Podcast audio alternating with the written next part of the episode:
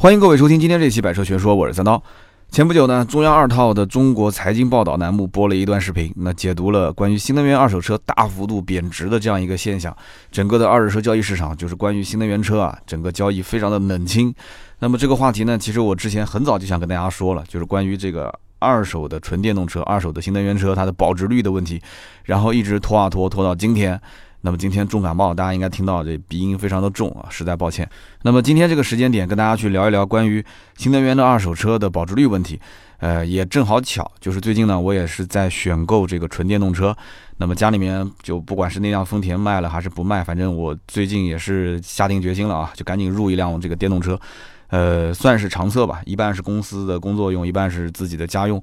我想看看，就是这个电动车到底对于像我这样的一些。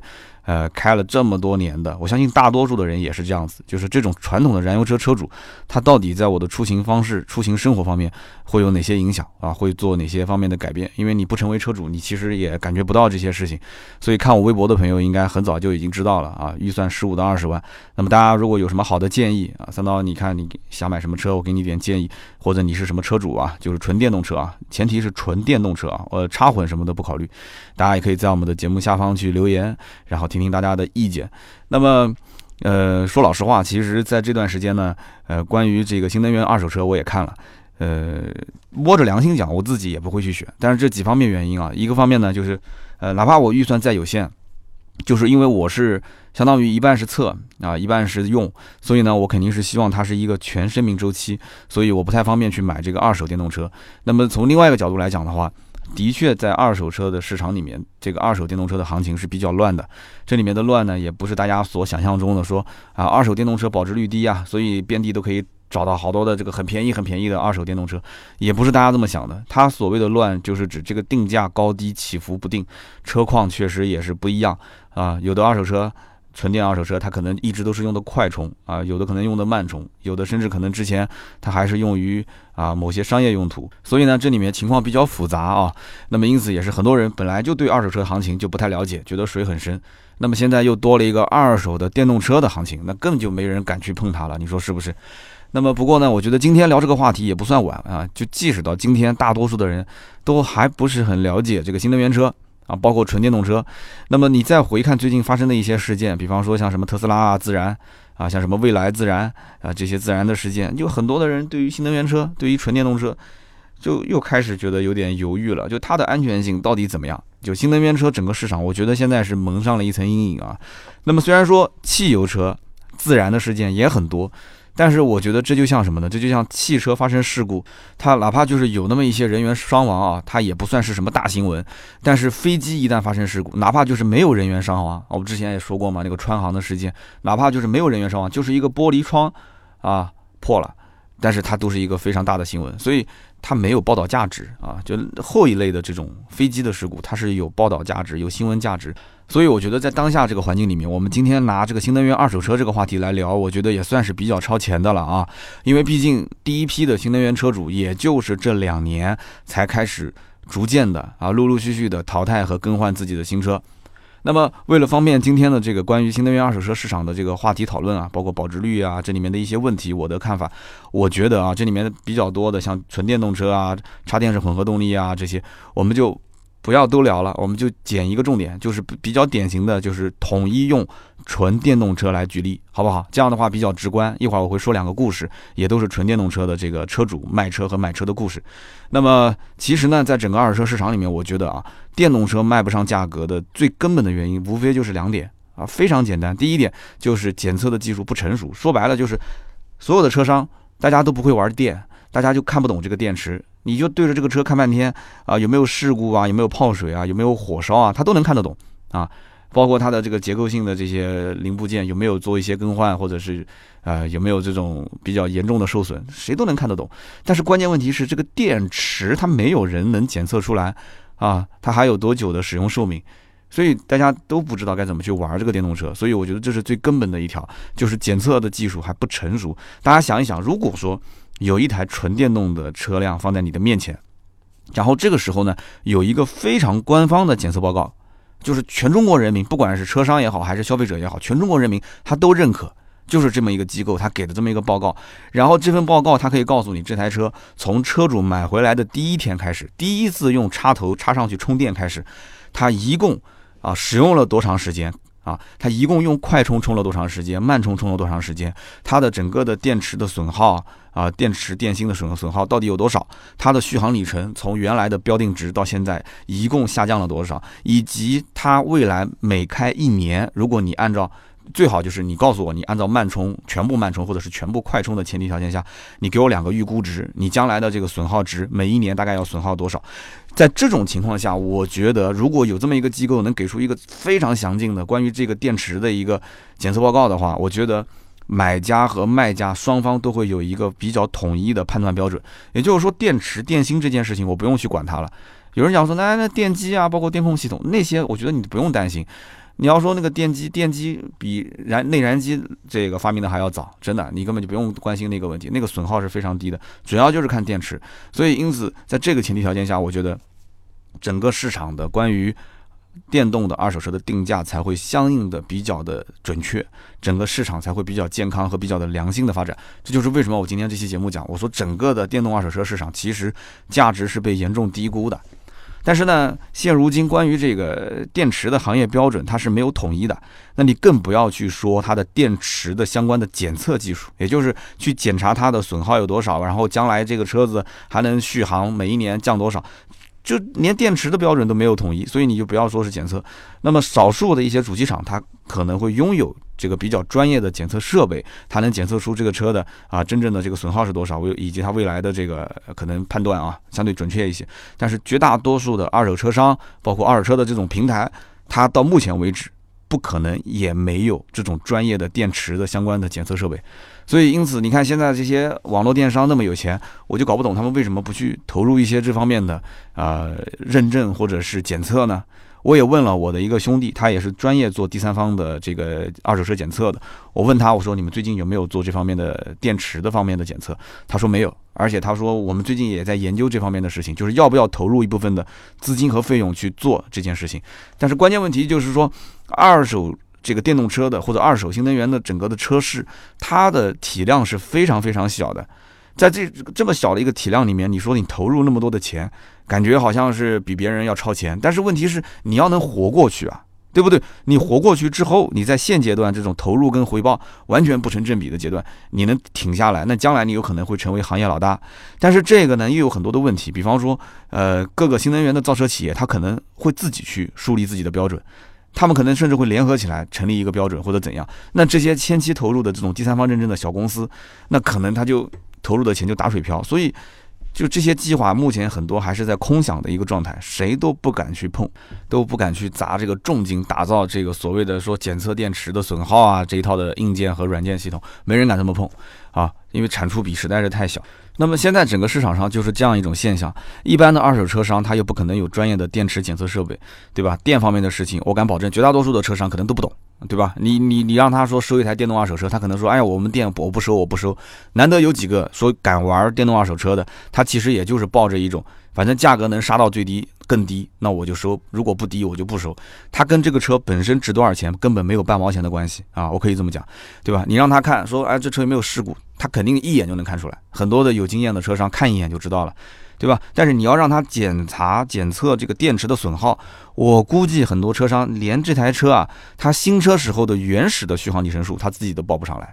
他自己都报不上来，因为他根本就没有研究过这个车，所以因此现在新能源二手车的行业，我觉得急需一个被老百姓和车商共同认知、共同认可的认证和检测的机构，啊，它一定是一个非常非常专业的检测机构，它有硬件、有相应的软件，并且它要对它所出的这个报告去负责。那么目前市面上也有一些第三方的二手车的检测机构，就像我刚刚说，我兄弟他们就在做这个，但是他们也告诉我就。他们有打算，但是真的不能投入那么多的钱，所以因此这个行业我觉得目前是处于一个真空状态啊，这里面的机会还是挺多的，呃，就看谁敢砸重金去玩这件事情啊。而且关于新能源未来的发展趋势，它的整个的呃市市场占有量到底会不会跟燃油车进行一个天翻地覆的变化，很多人也不好判断，所以这就是一个冒险家需要去干的事情。如果是干好了，将来这个人肯定是，我的天哪，是不敢想象的啊。那么我还有一种想法，就是你说。能否一辆电动车在出厂的时候，厂家就对这辆车的电池的相关的数据就进行记录啊。如果这些数据不太方便在车主的行车电脑里面进行显示，它也可以作为一个后台的数据的存储。也就是说，呃，把它的所有的这个调取的权限可以归到一个出口。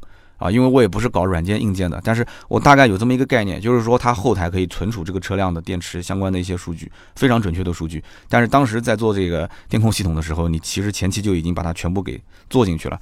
那么大家统一一个标准，统一完一个标准之后，谁最终要把这个车交易，那这个时候我觉得就可以从这一个出口调取相关的数据。那么这样的话，无论这台车车主他怎么使用啊，怎么开，他最终在。二手交易之前，只要能找到这个出口，调出相关的数据，打印出来这份单据，我觉得就可以作为这一台二手车它的整个的电池啊相关情况的一个非常非常有力的说明，对吧？大家都认可嘛？我觉得就没有问题。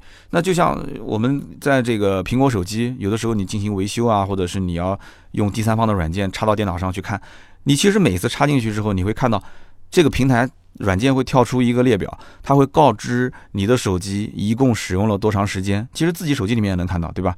然后它还会跳出你的充放电的次数，对吧？还有等等等等一些相关的数据。虽然这个数据我也没有研究过，说到底准还是不准，但是我大概看一眼，我觉得大差不差。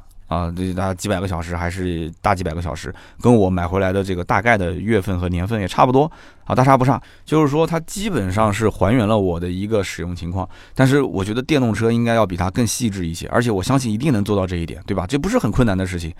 那么大家都知道，一台这个电动车的电池成本几乎就占据了整个车的百分之七十到百分之八十。那么对于二手车商来讲，那他既然看不懂电池，他也就不敢收购。那他不敢收购。那卖家他又想把自己的车卖掉，这个收购的买家他又看不懂，那怎么办？所以车商买家就会给一个极低极低的估值啊，给一个非常低的车价。那么这样子的话，卖家有的时候迫于无奈就就只能卖了，对不对？那一来二往，二手车电动车保值率极低的这样的一个传言不就传开了吗？那当老百姓跟车商之间又达成了一个共识，就是哎呀，二手车的这个保值率极低。达成这个共识之后会出现什么情况？那么很多其实想买二手电动车的客户心里面也没有底，他们到二手车市场里面本来也是抱着极低这个概念去买的，但是什么叫做极低呢？二手车商真正收到一台二手车，就算他收的价格很低，对吧？但是他卖的价格肯定也要加相应的利润，而且这种冷门车型，一般的车商心态就是这样子的，逮到一个宰一个，对吧？如果能卖个高价就卖，卖不出去，哪怕我认亏，我将来就亏了把它蹬掉，我实在不行，我哪怕蹬给车商同行也没关系，是不是？所以说。你到了二手车的市场里面，会发现，其实你对于极低是有一个提前的认知的。但是你跑到的这个车商的这个里边去看，发现哎，价格也不是特别低嘛，所以你心里面也没有底，你会觉得很奇怪，到底是买还是不买啊？还不如买新车，二手车的续航里程还更少。二手车市场你逛了一圈，对吧？你发现很多的这个二手电动车，它都是一些准新车，但是价格呢，好像也不是那么低，但是你心中又是很低，对吧？那你就不知道到底怎么买了，你都不敢买了。车商他其实也琢磨，你难得来一个看我的电动二手车的人。对吧？然后这个车商他觉得客户本来也不多，那你就看着我的车给个价格呗，你不能光看啊，对吧？我要是就是车批发给我的同行，同行其实也不一定肯要，批给同行基本上就是亏钱，那怎么办呢？就要来个客户就谈呗。那客户也是瞎报价，他也不懂，那就给了一个瞎瞎开的价格，开口的价格也是极低极低。那有的车商反而是被客户弄懵掉了，他心想我这车一直都卖不出去，难得有一个人开这个价格，如果我再不卖，我再不卖这个电动车放我手上放的越久，亏的越多。那就认倒霉呗，对吧？那就卖吧，认亏就咬牙割肉，也会出现这种情况。所以在车商之间也会传播开一句话，就是什么话呢？哎呀，这个二手电动车不能玩儿，我的个乖！上次那个谁谁谁收了一台，我跟你讲，亏的连裤衩都没了。所以呢，可以这么说，总结起来就是一句话：虽然说电动车行业看似现在是非常蓬勃的在发展，但是二手电动车行业其实还处在一个懵懂无知的啊。就是不开化的这么一个状态，它需要有人去教育买家，去教育卖家，让他们俩之间形成一个相关的联系，形成一个共同的认知。而这个里面最关键的一点是什么？就是谁来建立统一的二手电动车的检测标准？其实这个就是最核心的、最核心的一个点。那么上面说了这么多，其实讲白了就是大家不会玩电，对吧？就是整个的这个二手的电池，它的检测技术不成熟，所以需要有人出来带大家一起玩。那么我觉得第二一个点是什么呢？就是现在整个的电动车行业发展的速度真的是太快了，二手车市场根本就跑不过新车市场。三电技术发展快，续航里程迭代速度快，所以二手车市场上你说这些车怎么卖、怎么收？对吧？这确实也是个很难的问题。在二手车市场，我们首先要了解这个行情它是怎么玩的啊？二手车市场里面，批发和零售其实是两条腿在走路，你只有这么玩，你一个车商才能真正活下来，而且还不是什么人都能玩得好。就一般情况下，如果说一个追求资金的周转率比较高的车商，他可能更喜欢去批发给同行，啊，左手收车，右手批给同行，通过朋友圈啊，通过网络啊。这个呢就跟打麻将一样的，有的人喜欢胡个大的啊，但是有的人反正小屁胡，只要能胡他就推。那这种人他就是赚点小钱，总觉得总归是好的，对吧？那不像有些人就恨不得把桌上三个人全部给抽干了才行啊。那么批发的最好的地方在于什么呢？就批发他手头总归是有现金的。就是他手上的这个资金周转率非常高，他总会有留着现金，看到别的好的车，他可以再去收。但是呢，批发，你想它的流通的这个概率高了之后，其实它出问题的概率也高，而且它不一定看的每台车都准，所以它每一年出的这种事故就是概率，就是二手车的收卖，我们讲没挣钱就是出事故了嘛，就是它收和卖出事故的概率越高。所以因此呢，这个呢，个人有个人的玩法。那总是批发，你不零售，你肯定是挣不到钱的。所以因此呢，呃，有自己的店面，做品牌，做口碑，做零售，这就是绝大多数车商想干的一件长久之计。那么开展这个零售业务呢，呃，讲白了就是什么呢？就是卖给终端的消费者，是不是？那么大家也都知道，展厅零售的价格普遍都肯定是比批发的价格要高不少。那么批发你是批给车商，车商批回去还要再赚钱，但是零售是零售给消费者，消费者买回去真的是用车的，对吧？所以因此。二手电动车现在面临的是什么？就是批发和零售两边都玩不动的情况。那怎么说呢？前面我们已经提到了，如果说你要是批给车商，你电动车在二手车的行业里面，车商大多数都不玩。因为他们都不懂，他不会玩，这个时候其实就很尴尬啊。就是你要价格标高了，根本没人要；你要价格标低了，你标的特别特别低，本来就应该卖三十万的车，你就卖个十万块钱，这也会出问题。为什么呢？车商会觉得说，我靠，你这是不是有问题啊？你这车，你这不是白捡吗？你这，你你又不是慈善机构，对吧？他反而会觉得你的车这是有问题的，所以搞得你就是有苦难言，你知道吗？这个时候你价格标高也不行，价格标低也不行，最后烂在自己手上。所以二手车商说白了，大家都有的不玩，有的不懂。所以批发这个渠道根本就玩不转，那零售这个渠道呢？我刚刚前面也讲了，卖车的也不懂，买车的也不懂，来买车的人乱砍价，对吧？卖车的人嘛，价格也是瞎瞎砍，砍完之后也是瞎卖。所以有人就说，那客户如果零售客户来店里面乱砍价，你不卖不行吗？你就给一个相对比较公平合理的价格。什么叫公平合理呢？对不对？我觉得这个东西真的是很难去理解啊！什么叫公平合理？现在根本就没有一个市场上唯一的能去衡量它的标准。所以我说，客户乱砍价，你不卖也不行。为什么这么讲？你永远不知道展厅这台二手电动车，它这台电动车的新款什么时候上市？它上市之后的续航里程数可能又增加了多少？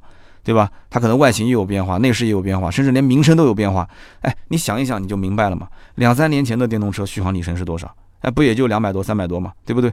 现如今的电动车续航里程动不动四百多，动不动五百多，动不动都快要奔六百了，对吧？那但是你再看价格，价格反而还没有以前的续航里程两三百的那个时候价格来的贵。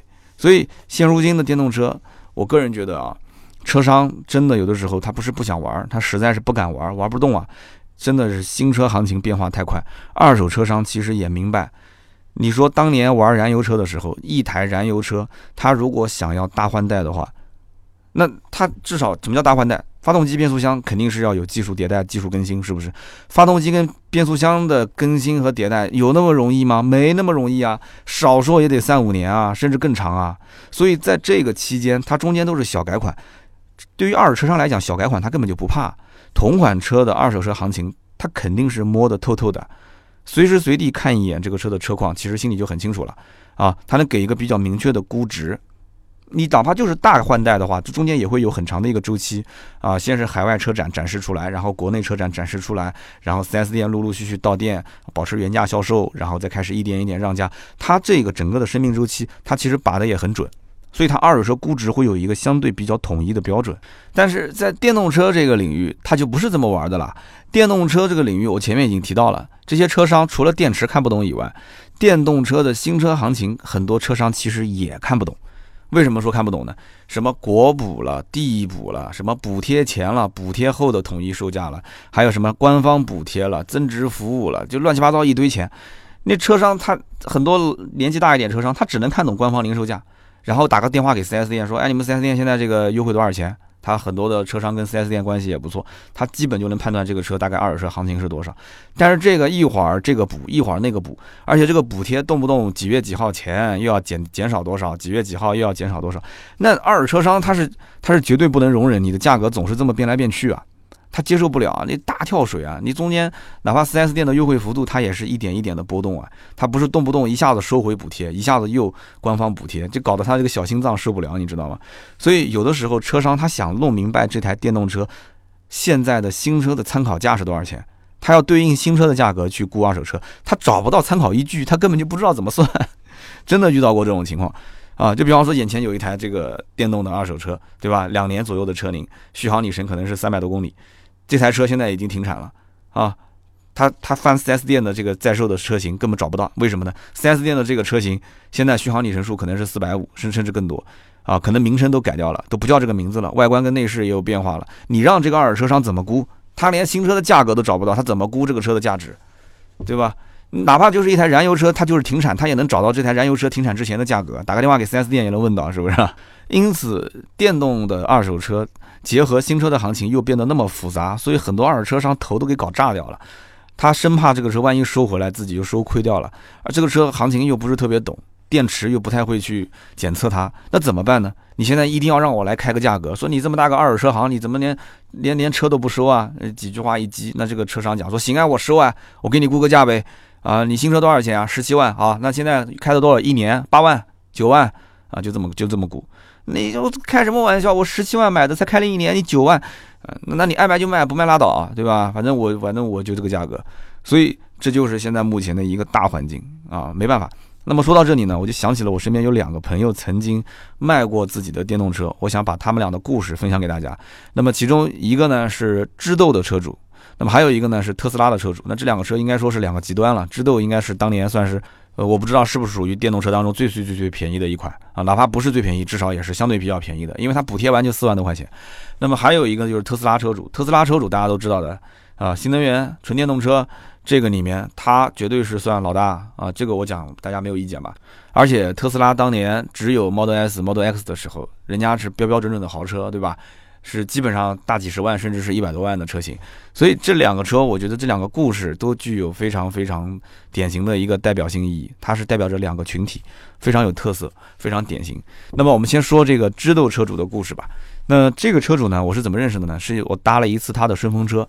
啊，那么当时呢，这个滴滴的顺风车还没有停运啊。到上班路上，有的时候我会顺便带几个人，然后我要不想开车了，我就跟别人的顺风车走啊。我觉得那个时候时光还是挺美好的啊，认识很多朋友。那么在这个路途当中呢，我们俩就会聊得比较愉快。那么车主他就住在我们家的附近小区，我当时呢也对这台电动车比较感兴趣，就在路上跟他一直在聊嘛。然后他就跟我开玩笑，他说他这台车除了能开啊，这是一个优点以外，其他都是缺点。啊，这台车子反正风噪也是巨大啊，在车厢里面，我们两人说话都要靠吼。我就问他，我说：“那你这台车，你光是看做工，我就知道这个车不咋地。但是你当年为什么还愿意花那么多钱去买它呢？对吧？四万七讲起来也是个啊，也是不算少的一笔钱了，对吧？”他说：“很简单啊，首先因为没有钱啊，对不对？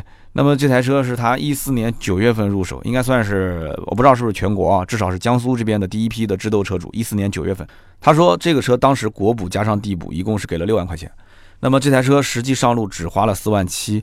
他说你甭管这个车的公里数，它标定是一百二十的续航里程。他说你甭管它虚报了多少，我现在每一天实际的通勤的公里数就是八十。他说其实我只需要他保证我每一天啊这来回八十公里的通勤，你不要掉链子就可以了。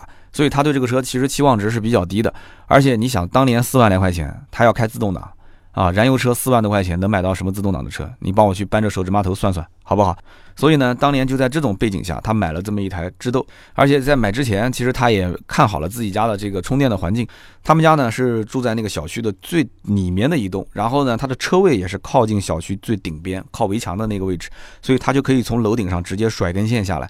然后从四楼甩下来之后，直接给车充电，所以呢，因此它有有这些相对比较便利的条件啊。小区是不不给安装这个充电桩，所以它只能是啊退而求其次就这么玩。那么根据它的计算，实际的电耗就是四分钱一公里啊，四分钱一公里。更加神奇的就是，他对这个车本来就没有什么期望值，但是这个智斗他跑了四年啊，车主自己亲口说的啊，他说他开了一段时间就发现，夏天的时候续航里程数能开到一百出头，啊，你勉勉强强也能开到一百二，那么冬天的时候差不多能开到个九十到一百公里，如果冬天你还开个暖风，那基本上续航也就是在八十公里左右。啊，所以我觉得他当时开到这个公里数，他还有点偷着乐啊，但是乐也没乐多久，这个电池组在一万五千公里的时候报错啊，就这个电池组好像就出问题了，然后这个车就不能开了，后来是被拖到了 4S 店，那还不错，这个商家呢给他又换了一块新电池，一万五千公里的时候换了一块新电池，那么之后呢，这台车的什么充电器啊、门把手啊、玻璃窗啊，很多地方。啊，都坏了，坏了之后都进行了更换。那么这个期间，车主还出过两次不大不小的事故，一次大概赔付都在六千多块钱啊，这也都是他亲口说的。那么到了二零一八年的时候，这个车主呢家里面添丁啊，小宝宝出生了。那么再加上他个人经济情况也是相对好转。那么在八月份的时候，二零一八年的八月初，那么他的这一台六万多公里的智斗就以七千五百块钱的价格就卖给了车商。注意啊，开了四年，七千五卖掉了。那么他当时实际上卖给的这个不算是车商，应该算是 4S 店啊，因为 4S 店他的相关的收车的人员，他当时说他一看就知道那个人估计就是个车商哈，反正他就卖给 4S 店。4S 店对于他购买新车，因为有二手车同名置换，还补贴了八千块钱。哎，你看这就是意外的惊喜，八千块钱。所以听他讲说，这个车商啊，当时是把他的车子又卖给到了安徽安徽省。那大家可以算笔账啊，其实他这台智斗一共开了四年。四万七千块钱入手的，对吧？七千五百块钱卖出去，然后新车还补贴了八千块钱，这算是意外惊喜，那就一万五千多了。那么理论理论上来讲，这个车的确，你按照七千五来算的话，它是折就折了四万块钱。但是呢，我刚刚前面说了，你把时间推回到二零一四年，在当年你想买一台燃油车，而且你还想买一台自动挡的燃油车，你能买到什么车？那么它的这个车在这四年当中，油耗又会花掉多少？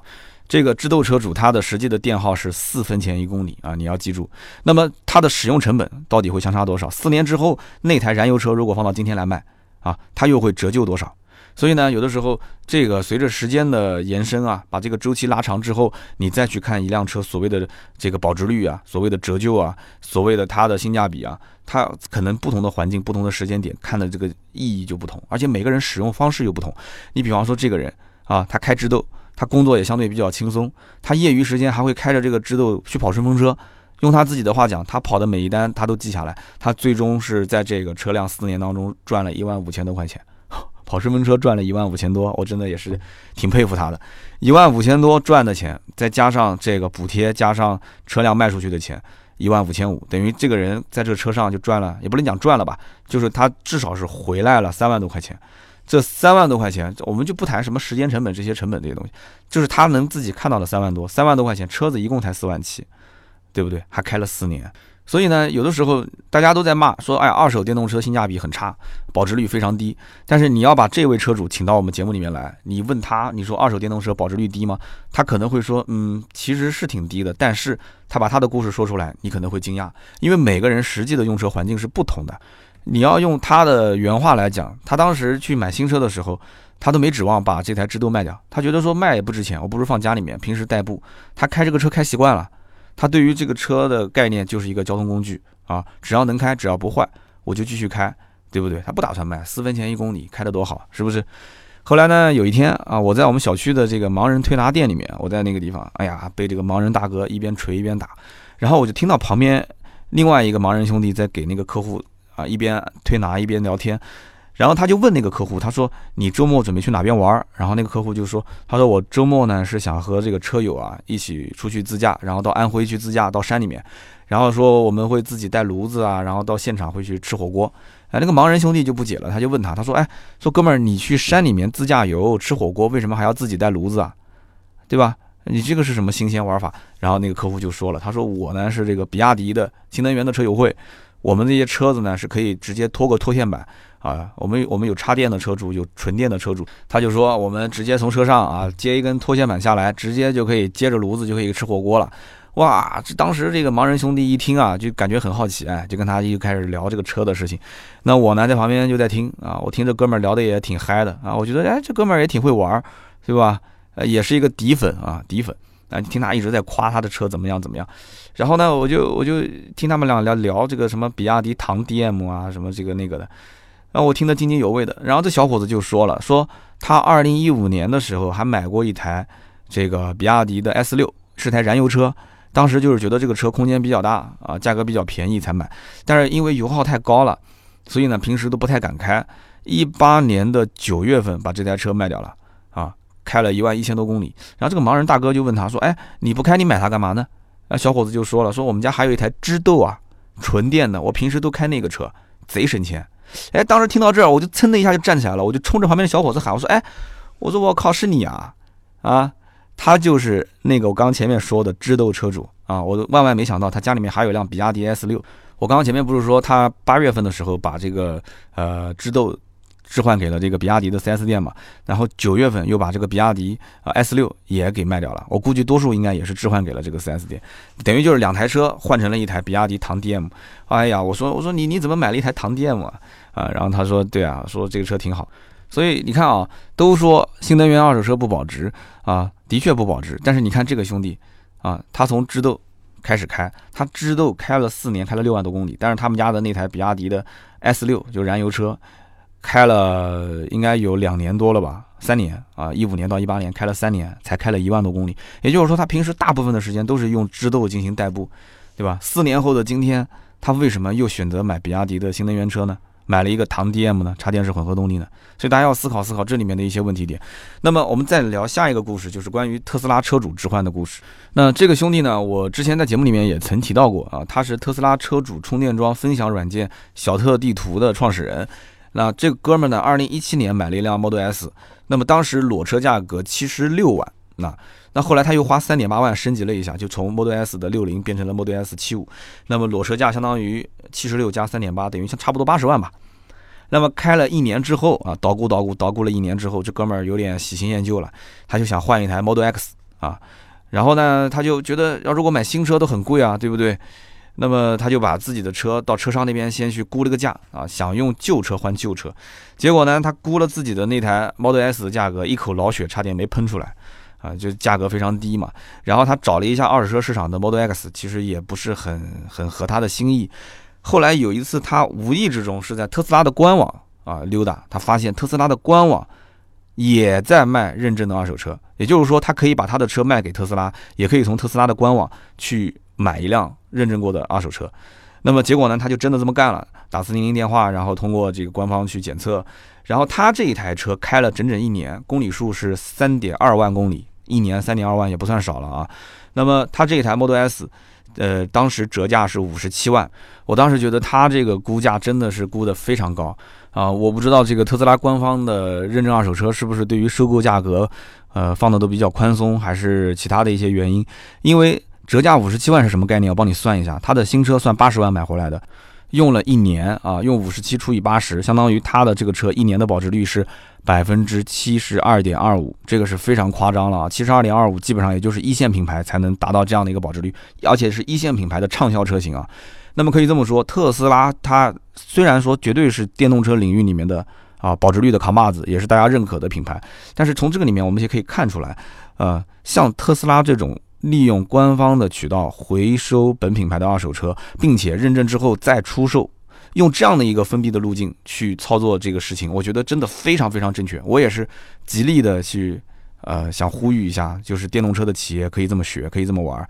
那么它一方面其实是解决了本品牌的一个电动二手车的保值率问题，是吧？同时啊，大家想一想，是不是也给车商？啊，提供了一定的参考价值。也就是说，现在特斯拉其实在二手车车商市场里面去进行，不管买和卖，车商只要打开二手车的这个特斯拉的官方的认证商城，基本上就能看到同年份的这个车，它商城里面卖多少钱，它可以相应的做一个参考。那么另一方面，官方渠道只要再出售的话，在它的官网上再出售，它还可以让下面一个车主。继续享受相应的质保政策，这个是所有的车商都做不到的，这只有官方的认证二手车才能做到。我觉得这是它最大最大的一个优势点，对吧？你比方说，你买一辆二手的特斯拉，它的保修的政策是从二手车提车之日起开始算起，四年八万公里啊，所以它基本上和新车的质保是一样的。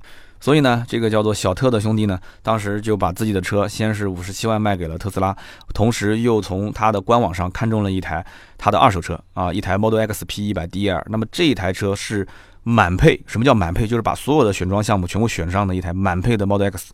那么这台车其实也巧了，这是特斯拉的一个直营店里面的试乘试驾车，所以它的这个选装配置都是最全的。那么这台车呢，在 4S 店一共是做了大概大半年的试驾车，总里程数在两万两千公里，满电的续航是四百二十八公里。那么这台车到了小特兄弟的手里面是卖了多少钱呢？卖给他九十三点五万。哎，这就有点不对了，哪边不对呢？我当时就问小特，我说啊，为什么你的 Model S 的保值率能达到百分之七十多？保值率那么高，但是这台 Model X 一百六十多万的车子卖到你手里面才九十三万多，这个 Model X 的保值率才百分之五十几啊！我说它的保值率怎么就低那么多？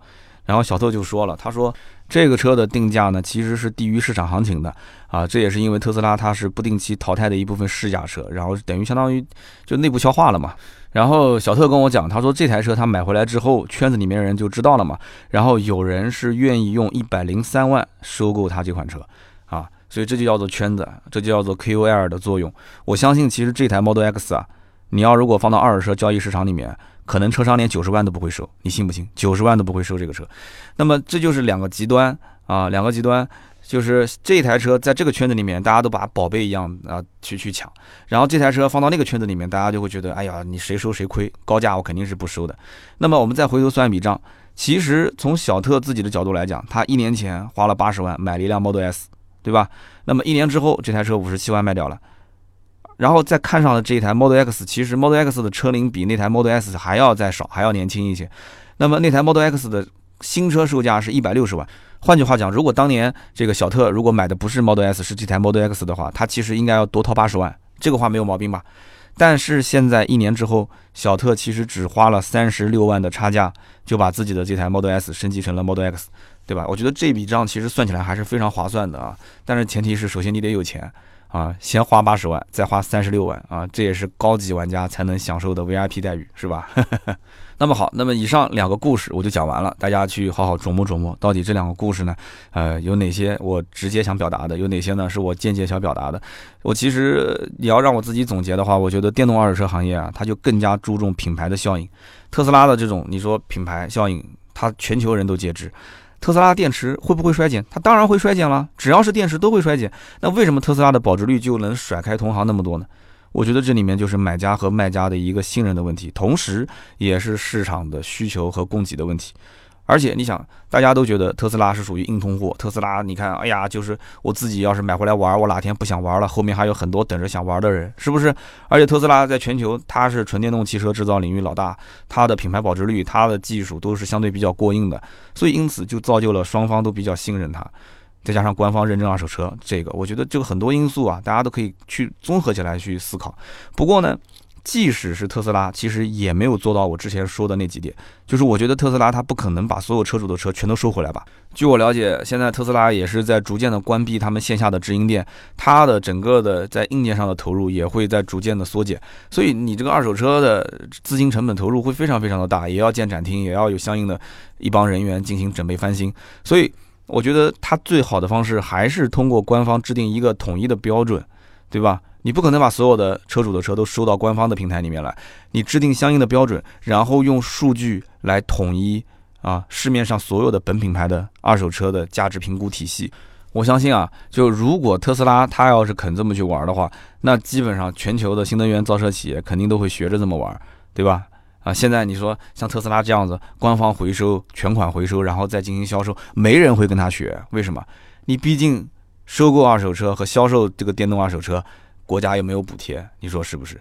但是呢，如果特斯拉能够啊规定一个非常非常标准的，并且在硬件和软件都非常领先的评估和检测的体系，我觉得可能今后整个的中国的电动二手车的市场就不会是现在这个样子的。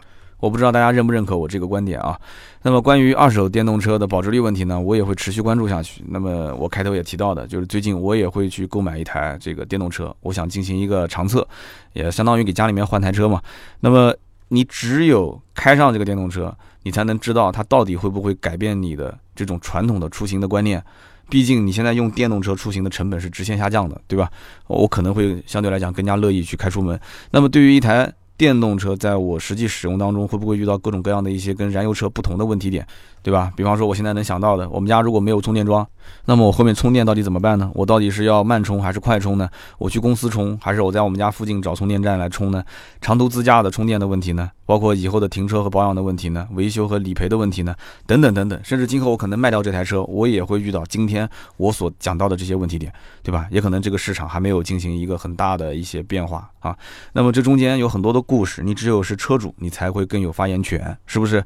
那么我也相信呢，今后后你随着老百姓对于电动车越来越熟悉、越来越了解，整个市场的保有量逐渐增加之后，达到了一定的规模之后，量变产生质变，它自然会形成一个比较良好的、良性的一个供需的关系。再加上以后电池的技术的突破，电池回收技术的一个进步，包括像什么换电技术的这些等等啊，发展到一定的高度，今后我觉得电动二手车的保值率也会得到相应的提升。你说是不是？而且今后电动二手车交易，我个人判断有可能还会出台一些相应的鼓励措施啊，因为这个市场如果总是不流动的话啊，你给他一点点鼓励的措施，它不就流动起来了吗？其实今后如果大家要选购电动二手车，我觉得最核心的无非就是两个问题，第一个问题就是跟。燃油车是一样的啊，不要泡水，不要火烧，不要事故车。第二一个就是最关键的，就是一定一定要有一个行之有效的，能检查检测这台车它的电池使用情况，是否它的续航里程数能满足自己需求，并且将来在很长一段时间内它大概会下降多少续航里程。如果有这么一份报告的话，我觉得谁都敢买，它的价格它的价值也不会被严重低估，是不是？所以说，你看我今天节目里面一直在不停的点这么一个关键的信息。谁今后能够给出二手电动车的检测标准，或者说你要能制定出哪怕就是二手电池的相关的检测标准，你说我这个报告大家都认可，我觉得这家公司可能就是将来未来二手电动车行业市场的一个。大玩家，对吧？这是一个巨大的商机啊！啊，就是我们的听友当中手上如果有什么投资几百个亿、几十个亿的闲钱没地方花的，赶紧想办法就投这个行业吧，好吧？好的，那么以上就是今天节目的所有的内容，感谢各位的收听和陪伴。关于二手电动车保值率问题呢，我不知道大家是怎么看的啊？如果手头预算有限，那么你会去选择买一台二手的电动车吗？那么你觉得目前二手电动车保值率低这样的一个现象是不是正常？还有呢，就是我节目里面提到的一些观点，比方说这个未来电动车企业会不会出现统一的二手电动车电池的检测标准啊？这些反正希望大家多多的踊跃的讨论啊。那么留言评论就是对主播最大的支持。每期节目呢，我们也会在留言区抽取三位赠送价值一百六十八元的节末绿燃油添加剂一瓶。好的，那么以上就是节目所有的内容。今天是感冒啊，重感冒，我旁边是放了一堆的纸。啊，这个希望大家多多见谅，鼻音非常的重。那么上一期节目呢，呃，我们聊的是一台疑点重重的宾利雅致。那么我们也看到了啊，很多的好朋友在五一假期当中也是收听了我的节目，还进行了留言。很多人说啊，说上期节目听得像个鬼故事啊，就听出了《盗墓笔记》的感觉。呃，其实我觉得还好吧。其实这样的故事呢，我也想多写一写。但是我希望大家呢，通过盾牌的微信啊，加我们盾牌微信四六四幺五二五四，把你身边的好玩的故事，真的你可以多分享一点给他啊，哪怕就是投诉维权也没问题啊。我们我可以去相关的验证一下，如果是符合属实的话，我们也可以进行一些曝光。那么上期节目呢，有一位叫做犀利黑小胖，他说，我觉得。耳语的内容最大的可能性就是阿德让销售经理去谈赔偿，不管最终赔偿多少钱，销售经理呢都会有一定比例的分成。世界上没有一件事情是绕开一个例子。呃，请问三刀，我说的对不对？你可以暗示我一下啊，我不评论你对不对，反正这一期节目呢，啊，我告诉你中奖了啊，犀利黑小胖。那么下面一位听友叫做毅然 S 五。他说：“有没有可能找一位比较典型的女性车主嘉宾，讲一些女车主的故事，从女同胞的角度来看待车的一些意义？那么现在男生他的用车环境都不是很好的，车里面很脏很乱，但女生呢，她就很爱干净啊，所以这里面我觉得有很多素材。”他说他是从一九年听到我的节目，然后又反过来一直听到了一五年，是倒着听的啊。呃，依然我要告诉你，还没听完，还有一四年的啊。然后呢，他说其实呢，女性车主的比例并不小，呃，然而女车主其实看待车跟男车主是有比较多的差别，这里面的故事肯定也很多，也很奇葩。那么最主要就是呢。刀哥的听友里面肯定有一些女车主，其实三刀讲一讲女车主的故事，也助于我们大老爷们儿帮媳妇或者是帮妹妹啊买车看车啊，会有很大的帮助。那么关于这个想法，其实我之前一直有过，但是呢，女性车主其实她真的不太懂聊车。我邀请过一些女车主，但是每一次我一邀请，她就会说我不懂车啊，我不了解车啊，我上节目我不知道说什么呀。所以这个里面我可能我要好好思索一下，我得给他们可能要有一些提纲啊，呃，有一些话题啊，我要引导他们说一些故事。所以我觉得他这一段留言里面最有意思的就是啊，这些女车主。他们一定会有一些很奇葩的故事，所以我想让女车主过来说说这些奇葩的故事，我觉得应该挺好玩的。但是如果他这些奇葩的故事没有借鉴性的意义，没有一些这种实用价值，我觉得拿出来说的意义也不大。所以因此呢，呃，这是给我提了一个醒，我觉得真的挺好，啊，非常感谢。那么下面一位听友的名字叫哒哒哒哒哒 P H E V，他说现在某些二手车节目很火，车卖的也很火，一个原因就是大家想去多了解二手车市场行情，还有就是一些修车养车的技巧。另一方面原因就是大家缺乏安全感，所以呢比较信赖这个网红的节目，呃，比较信赖找网红买车。三刀你怎么看国内二手车的发展？有没有想进入这个市场的想法？那么在这一条的留言的下方，我看到有很多老听友在给他回复说：“哥们儿，你新来的吧？啊，你应该是刚听三刀的节目，为什么呢？因为这位听友他不知道我其实本身自己也在做二手车，我就是二手车商啊，我也做新车。他问我有没有这种想法，其实他说的是对的，因为他应该是听了我的节目之后，可能也看了一些我的视频，发现我们是不做二手车相关的视频的。其实这也是我比较困扰的一个点。那其实，在二手车的这个行业里面呢。呃，我做的时间虽然比较久，但是呢，呃，摊子铺的不是很大，就是业务整个的量呢，跟那些大佬级别的肯定是比不上，对吧？那么其实我也知道，在国内的某一些二手车的这种节目比较火了之后呢，呃，真的是闷声大发财啊！从一个小道消息我了解，还不是特别特别最火最火的某一个二手车的节目，说一年的净利润能做到一千多万啊。你们别猜是谁了，我都说了不是最火最火的啊，还不是最火的，一年的纯利润能做一千多万，所以在这个前提条件下，我当时就在想，这一千多万他是怎么赚的？你哪怕就是一天卖一台车，一台车挣一万块钱，啊，那那那差不多三千多万了啊，但是这也太夸张了，我觉得不现实啊，我觉得不现实。你就是我所知道的某一些一边开修理厂一边卖二手车的，做的还算比较好的国内的这些，他也一年做不到一千多这个这个这个利润值，所以呢，这个数据呢还。告诉我的这个人还是非常靠谱的，他也跟我讲是，是很很很确凿的，所以就让我感觉有点啊相形见拙啊，有点对比他们来讲的话，三刀就太不会赚钱了，所以在这个前提条件下，现在的二手车节目的确很火，但是你要知道，你想培养一个呃又能说又能演又能挖掘故事，甚至又能写啊，同时又能在二手车领域每一天摸爬滚打的这样的一个人，非常非常难得。啊，至少到目前为止，我跑遍了整个的南京的市场，我在周边找相关的同行，我跟他们说，其实你不但卖车，你也可以做自媒体，你可以写文章，你可以拍视频，你甚至可以上我的节目。但是这些哥们儿呢，宁愿叼着个香烟啊，这个打打麻将，呃，赌赌小钱。对吧？甚至去了解一点水水文化，我觉得他们也没空去玩这个东西，所以这就是为什么有些人你看他好像啊没什么没什么文化，但是他怎么就就就一下就起来了？因为他比别人努力啊，因为他看到了在这个领域是可以闪光的，而其他的这些人懒惰啊不上进，或者说是守旧不敢于去创新，还有一些人呢，他也想创新，我们也尝试过啊合作拍点小视频合作。啊，出一点小内容，但是我发现我不是很满意啊，我不是很满意，我觉得他在这条路上可能不太适合，所以这里面一定是在某个时间点遇到了某个人做了某件事，他都对这件事情才会真的做对，所以因此我觉得这一条留言也让我挺感慨的，跟大家也分享分享。啊，这个真的是这样子的，不是随随便便什么一个人啊，拿个二手车随便说说他就能成功的啊。所以感谢感谢所有的听友对于我们每一期节目的留言和互动啊，留言互动就是对我最大的支持。那么以上三位听友呢，记得啊点击我们的头像，然后私信我快递信息，这样的话可以获得价值一百六十八元的节末绿燃油添加剂。好的，那么以上是节目的所有的内容。如果想要咨询新车或者是二手车的购买价格或者评估价格，都可以加我们的私人微信号四六四幺五二五四。好，那么以上就是节目所有内容，我们下周三接着聊，拜拜。